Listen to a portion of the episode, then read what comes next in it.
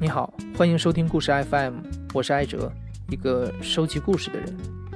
在这里，我会用声音纪录片的形式，带你跨过田埂，穿过胡同，收集那些动人的真实故事。如果你想第一时间收听，可以在微信里搜索“故事 FM”，订阅关注。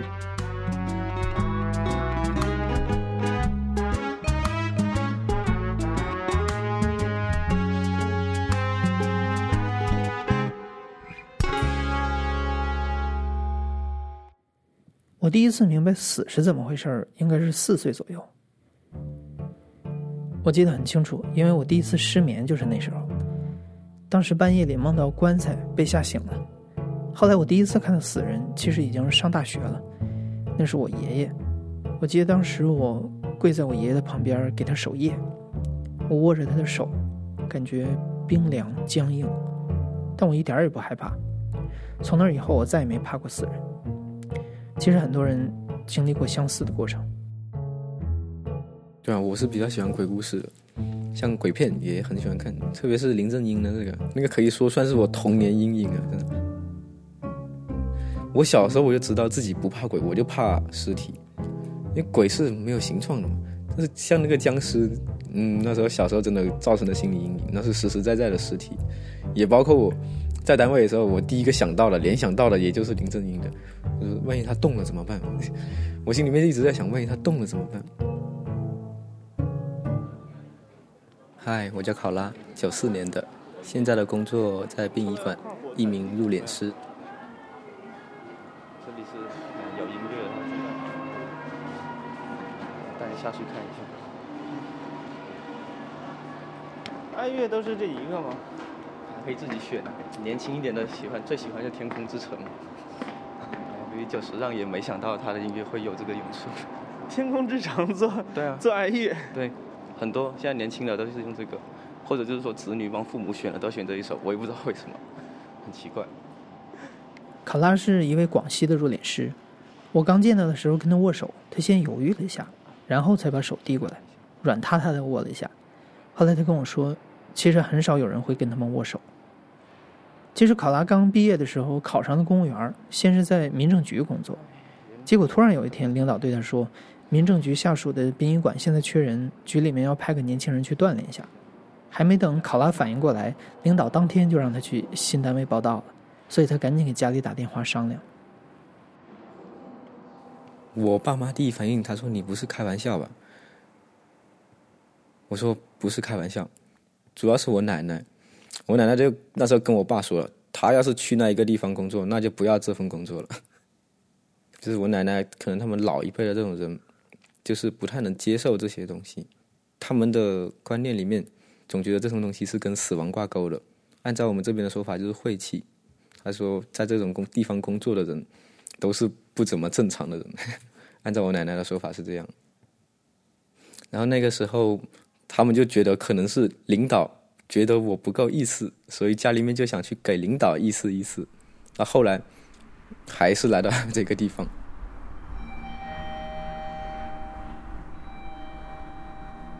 第一次去的时候，直接去了办公楼，就跟那些机关啊没有差太多，也是呃书记啊、主任啊、办公室财务科这种普通的编制，感觉很普通。然后我们馆的主任他就告诉我，他说：“考拉，他说这是一份非常崇高的职业，我们这是在行大德、做善事。”我印象最深的，他就是说，医生是。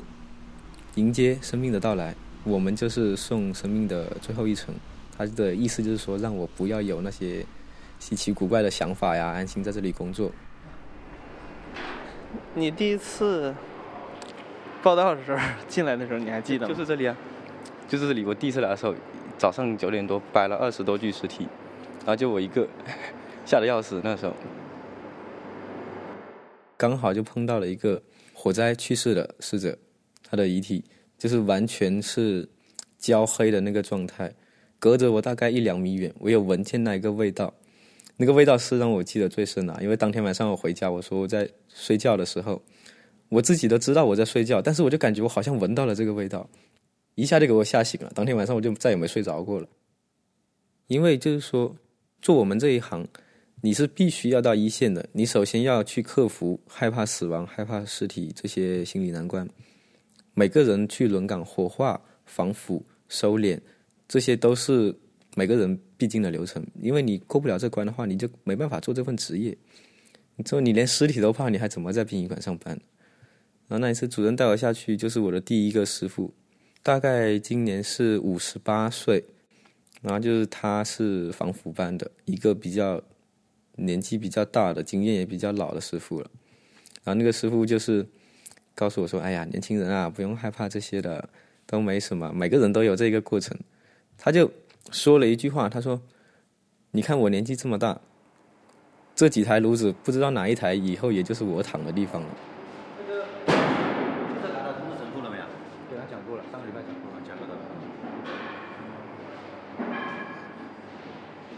每天我们平均的火化量是二十具到三十具，几乎每具尸体都要去帮忙了。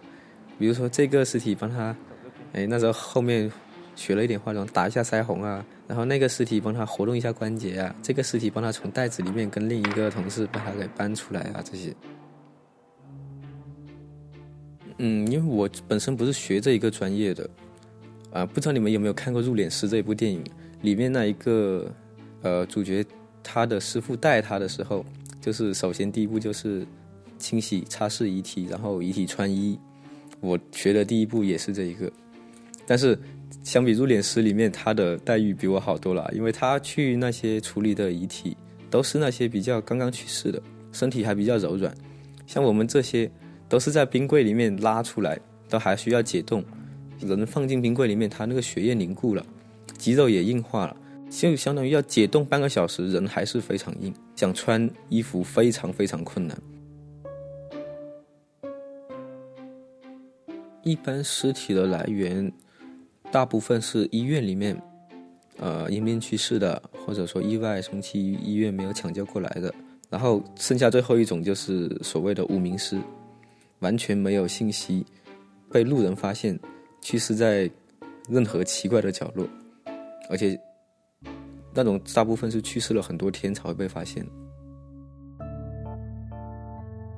现在大部分都是老年人。呃，那些意外去世的或者年轻一点的，其实比例并不是很多，可能只占到四分之一左右。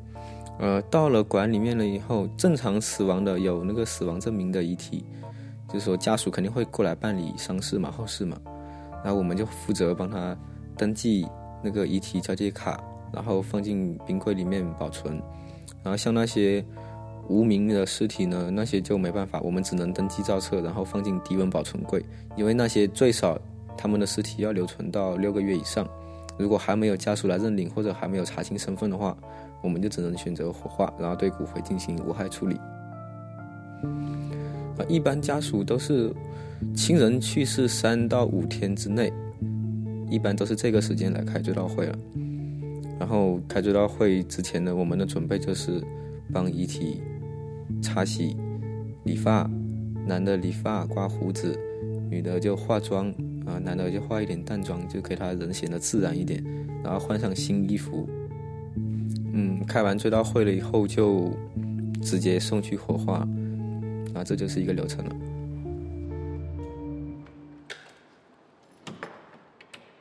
第一次我自己独立做的时候，因为那是一个老人家，嗯，可能也在我们馆里面。冰柜里面大概是存放了三天左右，眼睛也没合上，嘴巴也是张开的。到后面把它拉出来，从那个尸袋里面，嗯，帮它抬出来了以后，我去摸了一下，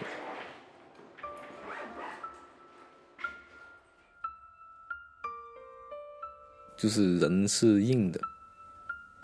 当时也没有感觉说害怕，好奇更多是那时候就想。哇，第一次见，嗯，一个去世了这么多天的遗体，然后就想，嗯，而且还是第一次自己操作去帮他说清洗什么的，就说自己希望做好，给家属也满意，毕竟是每个人都只有这么最后一次。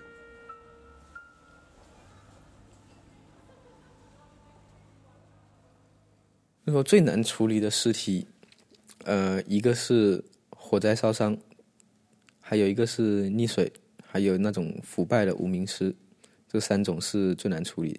烧伤的这种是因为它，嗯，就是说可以说比较严重一点的话，就是说面目全非了。这种一般家属是不会说要求开追悼会去瞻仰遗体的，就是说送别最后一程，就是说直接火化了。那有些家属呢？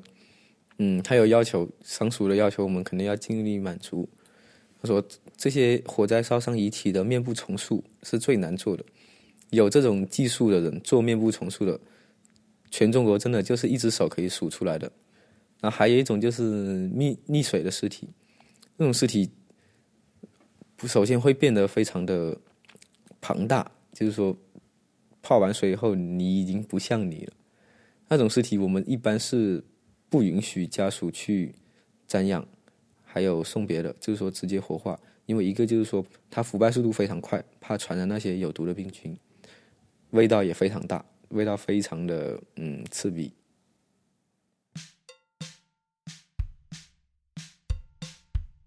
就说自己吓自己的事情也是我们也是经常遇到的，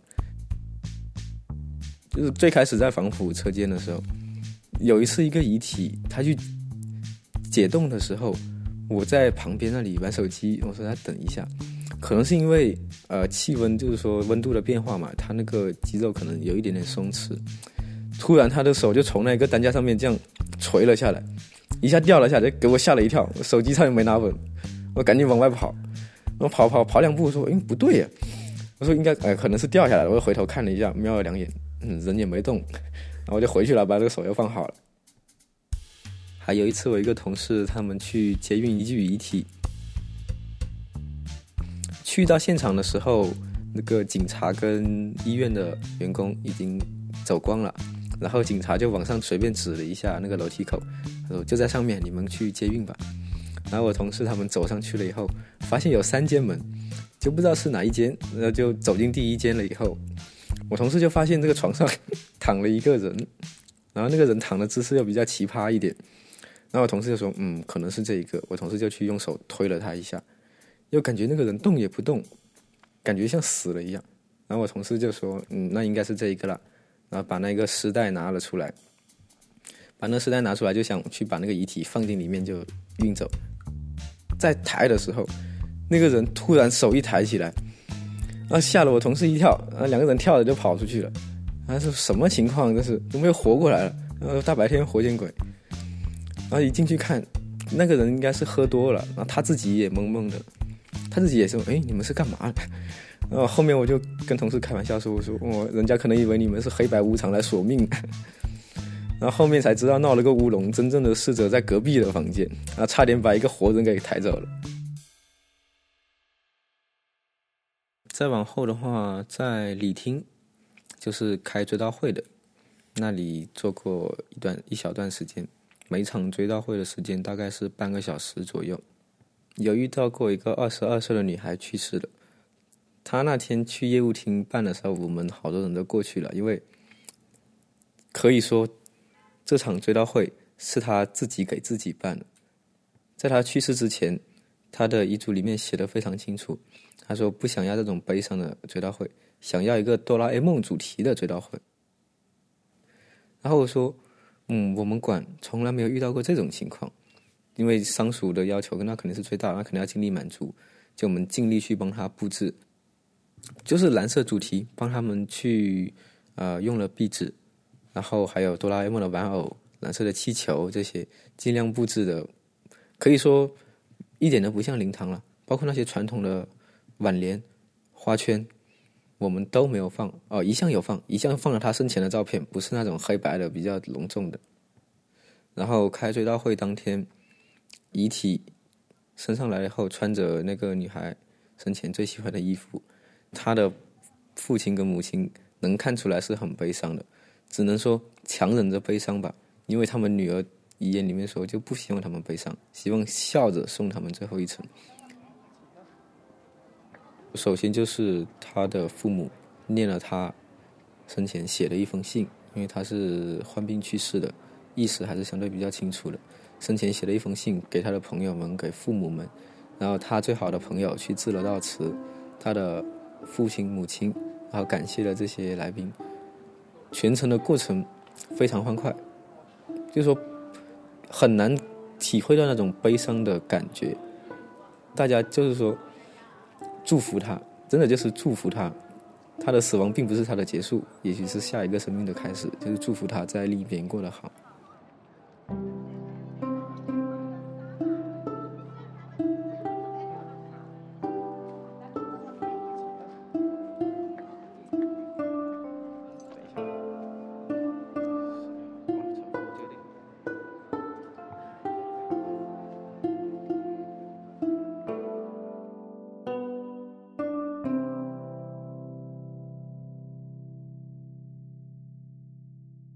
我有个习惯，我这个人好奇心比较重。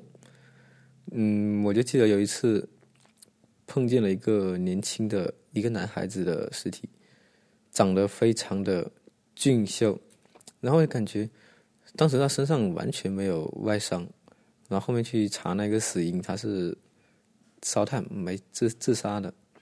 然后后来有了他的名字，我就开始我就想想弄清楚他为什么他是他生前的生活轨迹。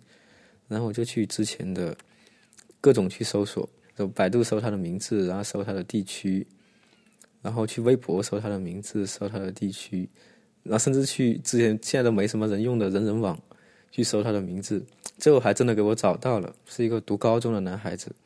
那从他的微博上面来看，他非常喜欢动漫，完全就是说看不出来他有为什么有这种倾向，会说去自杀。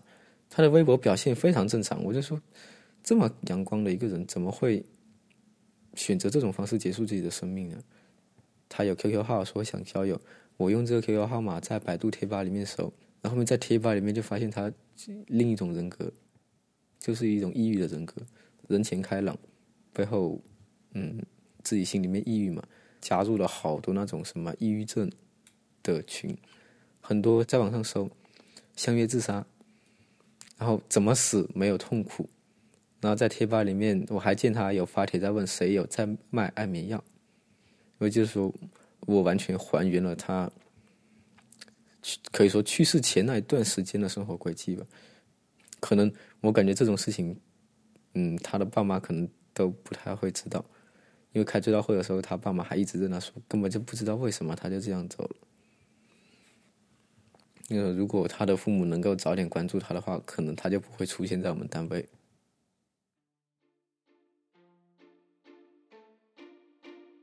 跟死人也可以说跟死亡打交道，我们自己本身就会爱胡思乱想一点。真的，每个人就会说自己，比如说自己老是感叹什么生命无常呀，要好好生活呀什么的。对死亡了解多了，我看活人，我不管你做什么事情，我都很心平气和的。我们大家归宿都是一样的，我不管你，你今天你是开豪车、住好的房子，或者你是在街边流浪的，人死了以后烧出来就是三斤多一点的灰，每个人都一样，不会多不会少。呃，就像我师傅来说嘛，我们单位里面就是说明文规定，现在不是说殡葬改革嘛，不允许在单位里面从事封建迷信活动。然后我的师傅呢，可能他是比较老一点的吧。他说：“领导说这些，我才不管。”他就在我们防腐车间那里摆了个神台，然后火化车间那里就压了片八卦镜什么的。领导就三番五次的跟他说：“他说不行啊，这些东西要撤下来，万一上面领导来检查看到怎么办？”然后他就依然我行我素，因为他在单位防腐的技术那是没得说的。然后还有一个就是说他资历很老了，然后领导也就说比较谦让的他。像有些实习的学生过来，本来我们一直在跟他们强调说，这个世界上没有鬼的，有没有我不知道，反正我们单位肯定是没有的。然后他们就一看我师傅，又摆神台，又拿什么八卦镜，他说：“你会你还说没有？还没有？你们这里怎么摆这么多这种东西？” 然后，师傅就比较喜欢跟年轻人开玩笑，老是去吓唬他们 这些。然后我师傅就有个习惯，他就是说，在送遗体进炉之前，搬运抬过去之前。他就会告诉他，嗯，一路走好，告诉他安息了。他说这样告诉他了以后，逝者就不会害怕了，尸体都会轻很多。当然了，这个我是没有什么感觉，但是我师傅都是要求我一定要说这句话。我们单位的人数大概是七十多个，九零后两个，八零后大概是十个左右，然后其他全都是七零六零的了。单位年龄断层还是比较严重的，年轻的太少了。像我们这一个行业，可能真的社会上面很多人会说，你们就是吃死人饭、发死人财的。他们总觉得说我们的工资非常非常高，但实际上我们也是。财政拨款了，我们领的也是基本工资，而且现在像那些红包、提成什么的，基本是不可能存在的，因为像呃收取红包这些，前几年可能是会有个别的殡仪馆、殡葬管理处员工会做这些事情，然后被新闻曝光了以后，现在已经基本没有人做这种事情了。就说社会上面总觉得。一跟他说我在殡仪馆上班，他说哇，那你肯定很有钱啊，因为垄断行业嘛，总觉得，嗯，他说你你们说多少就是多少，这种东西又不能讲价。但实际上我们的基本收费真的是很便宜的，像呃家庭困难的低保、五保这些，我们基本都是免除所有费用，就算是最便宜的一套流程，从接运到遗体冷藏到化妆到开追悼会到火化到骨灰存坛。一整套办下来，也就是两千五百块钱，不会再多。还有一个就是，我个人是觉得，现在我们所拿到的薪酬跟我们自己从事的行业根本不成正比，而且还要接受社会上面的偏见。我记得最清楚，我去到单位上班的第一天，回家的时候，我奶奶告诉我，她说：“你穿鞋子不要进门，你把鞋子放在外面。”拿进去厕所洗一下，再放进房子里。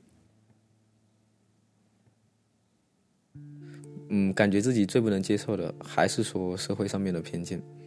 真的做这行的，明显会感觉朋友变少很多。可能网上现在很多人在说，嗯，在殡仪馆工作，入殓师、礼仪师是非常一个崇高的职业。大家是这么说的，但是不一定会这么想。就说拿一个例子来说，我从小玩到大的一个小学同学，结婚的时候都没有叫我去。最后的朋友几乎都是单位的同事，或者如果我们出去交朋友的话，很如果不是太熟的话，我们不会说自己在殡仪馆，我们都会说自己在民政局。因为你告诉他是殡仪馆了以后，百分之。八十以上，估计以后联系就不会再有什么了。包括我的大学同学，很多百分之九十九都我都没有告诉他们我在什么地方工作。就像拿个很简单的例子来说，你打车去殡仪馆，他都不愿停门口，他都只能停在路边一小段距离，叫你自己走过去。交女朋友。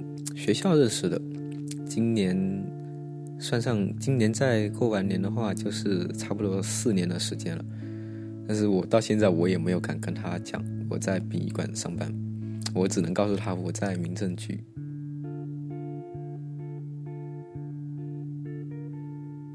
我自己还没有做好这一个打算。说真的，我也我自己也不知道，我敢不敢去跟他说，说了以后会有什么样的后果。你们认识四年了，然后你你都不敢直接跟他讲。跟你说一个故事，我的一个同事，他今年的腊月二十一要结婚，现在也没有告诉他的未来老婆他是做什么职业的，打算生米煮成熟饭以后再去坦白。这就是真的，也是为我们自己感到挺悲哀的。然后有时候感觉，真的跟遗体打交道比跟活人打交道简单。因为跟活人打交道真的太累了，勾心斗角是吗？遗体多简单。考拉告诉我，他的社交范围现在基本上只有同事了。我在广西采访的这两天，考拉和他的几位同事非常热情地拉着我去涮火锅、吃宵夜、喝啤酒。他们已经太久没有朋友来看望了。这里是大象公会出品的播客节目《故事 FM》，我是艾哲。本期节目由我制作，声音设计彭涵，实习生王一如。如果你已经订阅了《故事 FM》的微信公众号，你现在应该可以在公众号下面的菜单栏发现一个故事征集的按钮。我相信每一个人都是有故事的人。如果你有一段经历愿意讲出来，我诚挚地邀请你去点一下那个按钮，把你的故事大概描述一下，我就会第一时间联系采访你。当然，如果你知道身边哪位朋友是有故事的人，也欢迎把这个表单转发给他。期待你的故事，咱们下期再见。